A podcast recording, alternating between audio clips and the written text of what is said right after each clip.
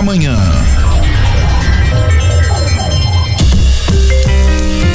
Hora certa são 7h41, 7h41, Jornal da Manhã, oferecimento Cicred. Estou recebendo aqui o Marido Zovisky da Seguragro mais uma vez. O Marido vem sempre para fazer uma, uma atualização né, do que está acontecendo no momento agro. É, colheita da soja em pleno andamento, claro, uma paradinha aí por conta da chuva, mas nós temos aí previsão de tempo bom já a partir de domingo, né? É, produtividade, falar alguma coisa sobre clima, comportamento dos preços, soja, milho se mantendo aí, soja fechou em 158 ontem, né? Amarildo, obrigado por ter vindo mais uma vez, bom dia, tudo bem? Bom dia, Renê, bom dia aos amigos ouvintes da rádio, muito mais uma vez obrigado pela pelo convite. Tá tudo bem com você? Tudo certo, graças a Deus, tudo. Estamos aí nos fugindo, cuidando um pouco. Fugindo da, da danada? É, Deus quiser, a gente a não vai pegar, não. Ser um momento crítico agora, né? É, isso eu acho que o momento é a fase mais difícil para todos nós aí.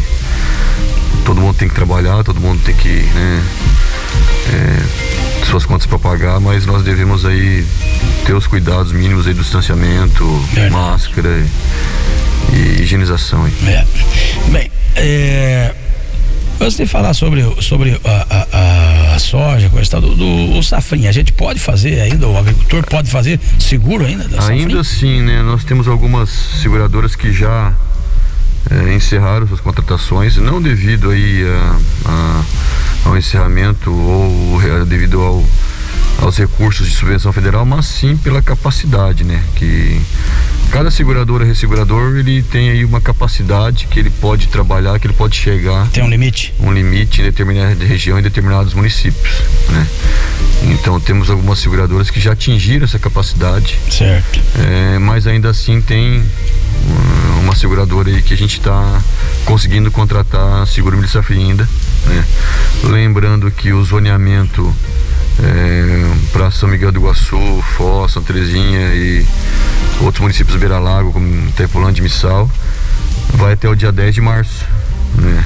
É, enquanto que outros municípios, Serranópolis, Medianeira, Matelândia, até o dia 20, foi até o dia 28 do 2, podendo ser até o, 10 de dia 10 de março, desde que seja aí feito consórcio de milho safrinha com o braquiário, né? Para São Miguel, aqui região, isso não muda, é 10 de março é, existe uma expectativa aí, né, de estender esse zoneamento, estender essa, esse limite de idade de plantio. Né, houve uma solicitação aí do, do, do, do Roberto Ortigara, que é o secretário de Estado da Agricultura, é, de um outro deputado federal também aí, né, é, que é presidente da Comissão de Agricultura mas é uma questão técnica, né? Isso é uma questão técnica que é definido lá atrás, né? Pelo Ministério da Agricultura. É, nós sabemos aí da importância de se estender, lógico, a necessidade de se estender o zoneamento é, devido ao atraso no plantio do soja, devido aí ao excesso de chuva também que alongou o ciclo de soja a necessidade de abastecimento que o país tem aí, né, principalmente com relação ao milho safrinha, cadeia de aves e de frango mas é muito difícil que o Ministério da Agricultura estenda esse zoneamento por mais alguns dias, né? Então na quarta-feira seria aí o último dia para é, estar plantando, não é germinando, é plantando é, o milho safrinha na nossa região aqui. Tá certo. Colheita da soja, em que pé anda? Olha, acho que aqui na região já já tá, está no, no finalmente, né? São poucas áreas que foram plantadas mais tarde aí que que ficaram para trás aí, né? Nós tivemos um ano conturbado, bastante conturbado, onde no início atrasou em mais de um mês o plantio da soja, né? E como a gente vinha falando, nós teríamos uma primavera seca, né? Pouca chuva. E quando se iniciasse o verão, a tendência era normalizar as chuvas, né? E ficamos aí mais de 20 dias com não só com excesso de chuva, mas também com a falta de luz, de luminosidade que para a soja é essencial para que se desenvolva, para que encha grão, que faça a sua fotossíntese. Né? Então, as primeiras sojas que começaram a ser colhidas na região ali de Nova Aurora, Goierê, é, onde ocorreram algumas chuvas no início, né? O pessoal plantou mais cedo, sofreram muito porque estavam prontas para a colheita bem no período em que se começou aí. Esse é o problema é, pior. É. Não é o nosso caso aqui, que Não, a soja estava verde. Por né? sorte, né? Por sorte, às, às, vezes as coisas acontecem, né? Para para realmente a gente não ter problema lá na frente, porque se nós tivéssemos plantado a soja cedo aqui, nós teríamos um sério problema de excesso de chuva na colheita, né? É, então, graças a Deus aí que a grande maioria aguardou, né? Teve paciência para realizar o plantio em condições adequadas de, de, de previsão de chuva e de umidade. É, atrasando logicamente aí o, né, o plantio, a colheita da cultura, atrasando o milho safrinha, né? Mas ainda assim é, temos aqui no município, em toda a região, variadas é, produtividades. Número, né? É, nós temos aí produtividades aí de 140 sacas, de 130 sacas, temos produtividades algumas de 160 sacas, temos também produtividades de 110 sacas, alguma ou outra aí de 100 sacas por alqueire, né? É, essa, essa, essa, queda aí, mas deixa eu interromper, porque essa queda, porque no, no, ano passado nós tivemos soja bem melhor, soja é. de 190, 180, todo mundo falava. Foi por conta dessa chuva, desse excesso de chuvas aí? É, o, o ano passado nós tivemos a chuva na dose certa, né? Na hora que ia é, faltar a chuva, né? A hora que o sol chegava no seu limite vinha a chuva e aquela soma de chuva, com luminosidade, com sol, porque o soja, a gente viu esse ano que é, foi um grande aprendizado para nós esse ano, né? É, muitas variedades, né? A gente viu que a, o que a gente chama de densidade populacional para plantio em outubro, ela tem que ser revista pelas empresas que vendem, que recomendam né, é, a quantidade de sementes que se coloca por metro linear ou por hectare. Certo para plantio em outubro, essa quantidade de sementes tem que ser reduzida porque é, o sistema fisiológico da planta é outro, né? Ela acaba aí que crescendo mais, então por isso que ela precisa reduzir população para ela poder engalhar, para poder se desenvolver. Então, no ano passado nós tivemos é, é, colheita recorde de 200 sacas por alqueire. Esse ano possivelmente teremos uma e outra lavoura de 200 sacas por alqueire, 180 sacas aí, mas a grande maioria vai ficar nessa faixa aí de 140 160 sacas, né? É, o soja ele ficou, né? Basicamente aí foi uma soma de fatores, né? Esse ano. Primeiro a questão do clima, o excesso de chuva, né? É, a falta de luminosidade, né? Que acaba encharcando a raiz, acaba a planta acaba sendo ficando sufocada, ela precisa oxigenar que ocorreu esse ano. Primeiramente foi a questão de abortamento de vagens, né? Ela descarta? Ela descarta, a planta para sobreviver, para vegetar, ela muitas plantas que a gente chama do bacheiro aí, se você pegar, muita falha de, de, de, de vagens, né? Muita falta de vagem no bacheiro. Isso aconteceu com todo o soja ou com algumas variedades? Não, algumas variedades são mais suscetíveis, outras não, né? Isso depende da variedade, né? É, mas com certeza esse ano muitas, todas descartaram vagens né, no bacheiro é, umas sim, outras não. Então, você vem o fator clima, né, o excesso de chuva, a falta de luminosidade, a falta de fotossíntese, somada aí, digamos aí, que é a dificuldade do produtor em realizar os tratos culturais devido à chuva. Entrar na lavoura. É, porque você tem que aí é, aplicar o fungicida, principalmente na hora certa. Né? Também o inseticida, no caso aí do percevejo, né? Que mesmo com chuva ele ele não morre, ele fica ali. Então isso cria dificuldade pro produtor, né? A grande maioria fez seu trato cultural é, adequadamente, no tempo certo. Os produtores aqui dispõem de grande tecnologia de equipamento para poder para conseguir aplicar isso aí. Então, é, o fato de se ter ainda uma safra razoável, né, digamos assim, é, é devido à tecnologia empregada pelo produtor, os cuidados, o fungicida, o manejo, ao maquinário que ele tem hoje preparado. É, então, essa questão de, de da, da, soja ter reduzido aí a produtividade é uma soma sim de clima, vários fatores, é, falta de luminosidade, excesso de chuva, é, falta de oxigenação para a planta, para a raiz, a falta de aeração né, entre as plantas, porque é, é, tinha dias ali que era muito abafado, né, um, um, você tinha, eu acho que tinha um calor excessivo, abafado, e ah, logo, logo vinha chuva em cima que ajudava a proliferar a doença e também abafava a planta. Então essa falta de oxigenação fazia com que a planta não conseguisse é, fazer o seu desenvolvimento, jogar sua força para o enchimento de grão, resultando então nisso que eu falei de abortamento de vagens e grãos miúdos, né? A grande maioria da soja tem ainda um grão razoável, mas nós tivemos lavouras com bastante grão miúdo e o principal fator é que às vezes esse grão não pesa, né? Por isso que nós caminhávamos até então por uma super safra também, né?